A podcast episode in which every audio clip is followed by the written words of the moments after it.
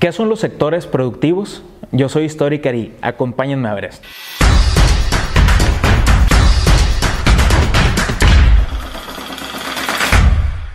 Para el estudio del análisis socioeconómico, y esto lo emplean prácticamente todas las economías, eh, se han dividido las actividades esenciales económicas o las actividades productivas en tres apartados, en tres sectores.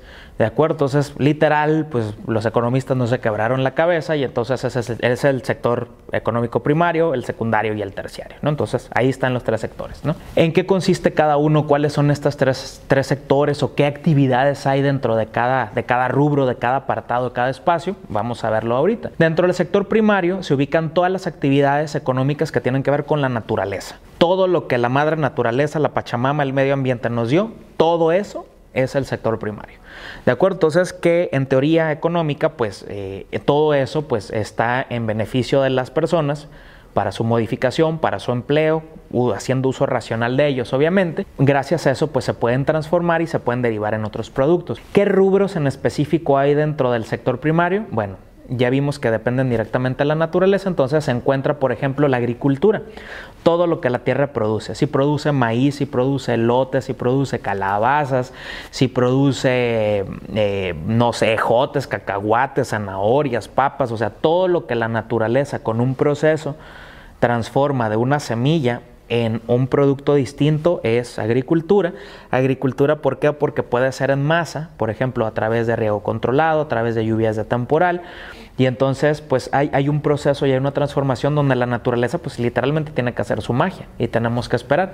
Vean ustedes, por ejemplo, que hay frutas de temporada.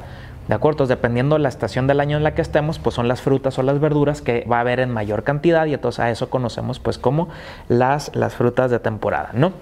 Otra actividad dentro del sector económico eh, primario son eh, la ganadería.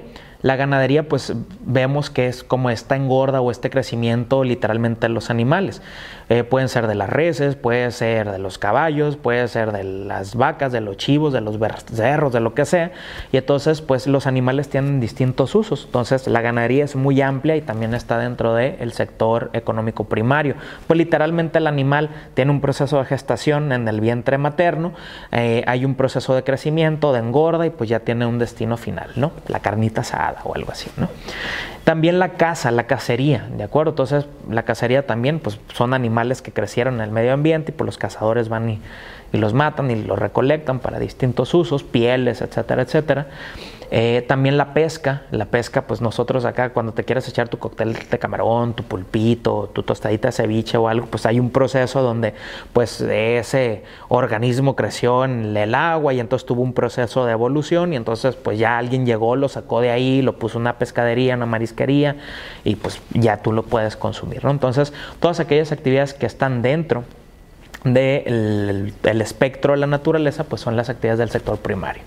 En el secundario también se conoce como la industria de la transformación, es decir, ya tenemos lo natural, ahora cómo lo modificamos o cómo lo transformamos o cómo le damos otro cambio u otro giro. ¿De acuerdo? aquí, por ejemplo, entra la minería.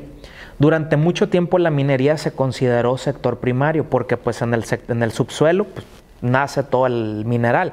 ¿De acuerdo? Pero el mineral por sí solo pues no representa nada, entonces debe haber un proceso de extracción y de transformación. ¿De acuerdo? Entonces, por ejemplo, eh, esto pues se requiere maquinaria, se requiere echarle muchas horas de trabajo, entonces por eso está en el sector secundario ya. La electricidad, la electricidad ¿cómo se puede generar? Bueno, pues a través de bombas de energía hidráulica, a través de energía geotérmica, a través de energía calorífica, a través de paneles solares, a través de aerogeneradores, pero para todo eso pues el viento corre, ¿de acuerdo? Pero se ocupa alguien que vaya, que ponga la torre del aerogenerador, alguien que esté dándole ahí, que, haya un motor o que haya un, un, receptor de la energía, que la almacene, que la distribuya. Entonces, como ya estamos hablando de procesos de transformación, por eso se incluye dentro de este, de este aspecto, ¿no? La distribución del agua y del gas. También ustedes dirán, el agua y el gas pues prácticamente son de la naturaleza, sí, pero para que el agua llegue entubada a tu casa, pues alguien debió haber tendido la tubería, ¿no? Del río hasta donde estás, de la presa hasta donde estás. ¿De acuerdo? Es por eso también el agua y el gas están considerados como sector secundario. La industria de la construcción.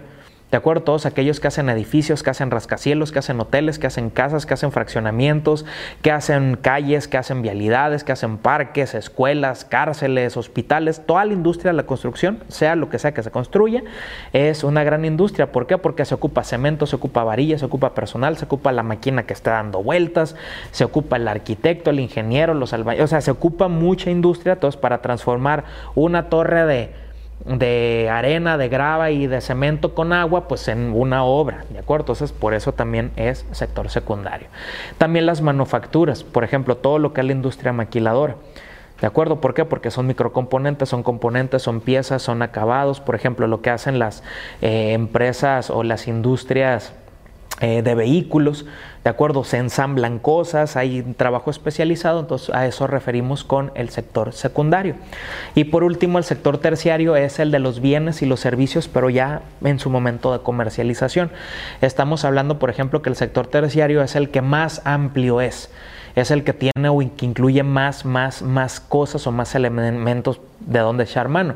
Por ejemplo, todo el comercio es sector terciario, todo todo lo que se puede comprar y todo lo que se puede vender. De acuerdo, un celular, una mochila, una tablet, un comedor, una cama, una silla, una mesa, un refrigerador, una fruta, una verdura, todo lo que tú ya encuentras para vender en la mueblería, en la Walmart, en el Home Depot, en, no sé, en la frutería, en, el café, a donde tú vayas al restaurante, todo ya te lo están vendiendo, transformado, comercializado, entonces es sector terciario. El transporte también, los taxis, los Ubers, los camiones, los trenes, los aviones, los barcos, todo, todo el transporte, las gasolinerías, todo el transporte, lo que tiene que ver con el transporte es sector terciario. Las comunicaciones comunicaciones o las telecomunicaciones, la radio, la televisión, el internet, la telefonía fija, tradicional, la telefonía móvil, de acuerdo a las redes sociales, la paquetería de mensajes eh, digitales, todo, todo, por ejemplo, ahorita las plataformas de streaming, eh, Netflix, eh, Prime Video, este, Disney Plus, todo, todo, todo ya está considerado sector terciario. En los servicios financieros, todo lo que tiene que ver con los bancos, también es sector terciario. La educación incluso es sector terciario. ¿De acuerdo? Porque yo te estoy dando a ti un servicio, te estoy ofreciendo un servicio, te estoy ofreciendo un conocimiento ya procesado, ya estandarizado, ya analizado, ya, ya asumido, ya sintetizado para que tú comprendas una realidad en específico, ¿no? Los servicios de salud también son sector terciario, tú te enfermas, vas al médico, el médico también resume su capacidad profesional y va y bueno, ya te da una receta, ya hay un tratamiento, ¿no? Entonces también es, es, es sector sector este terciario. Ahorita, por ejemplo, que en épocas de pandemia, que nos venden el gel, que nos venden la cubrebocas, que los antigripales, entonces todo se hace una industria de venta, entonces por eso sector terciario, ¿no? Los servicios profesionales, por ejemplo, la arquitectura, la ingeniería, cualquier tipo de disciplina, pues por hacer un trabajo te van a cobrar. ¿De acuerdo? porque un profesionista no trabaja de a gratis, a menos que esté haciendo un trabajo o una labor social.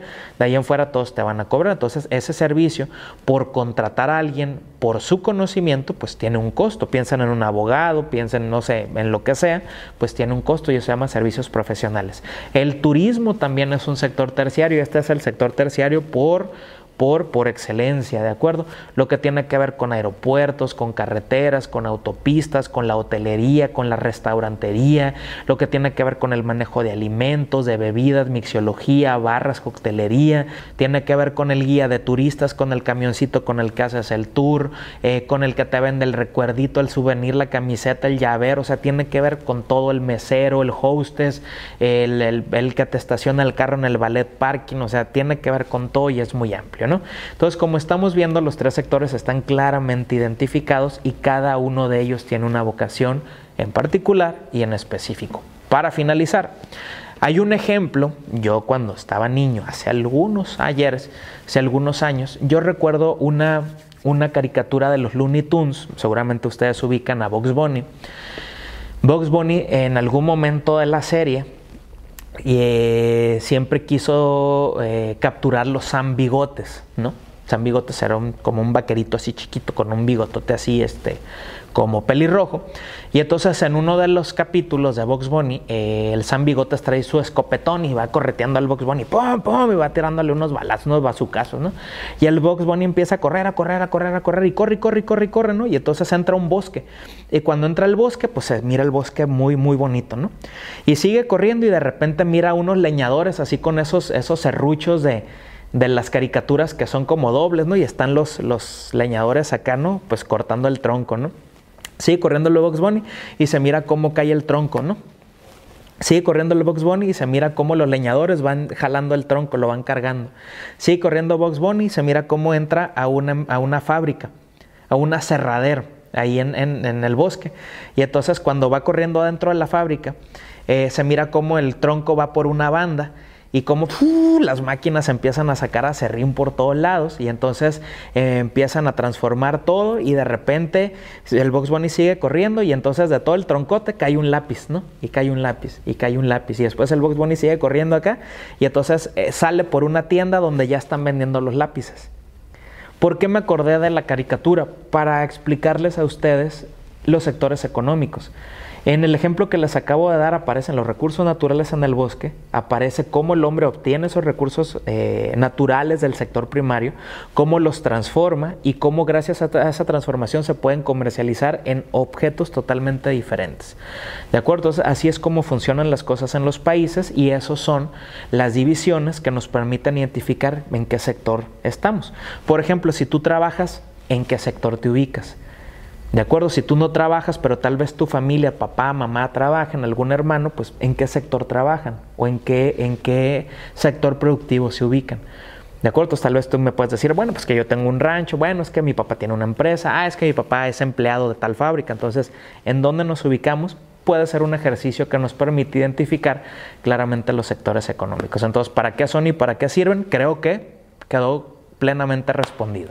Hasta la próxima.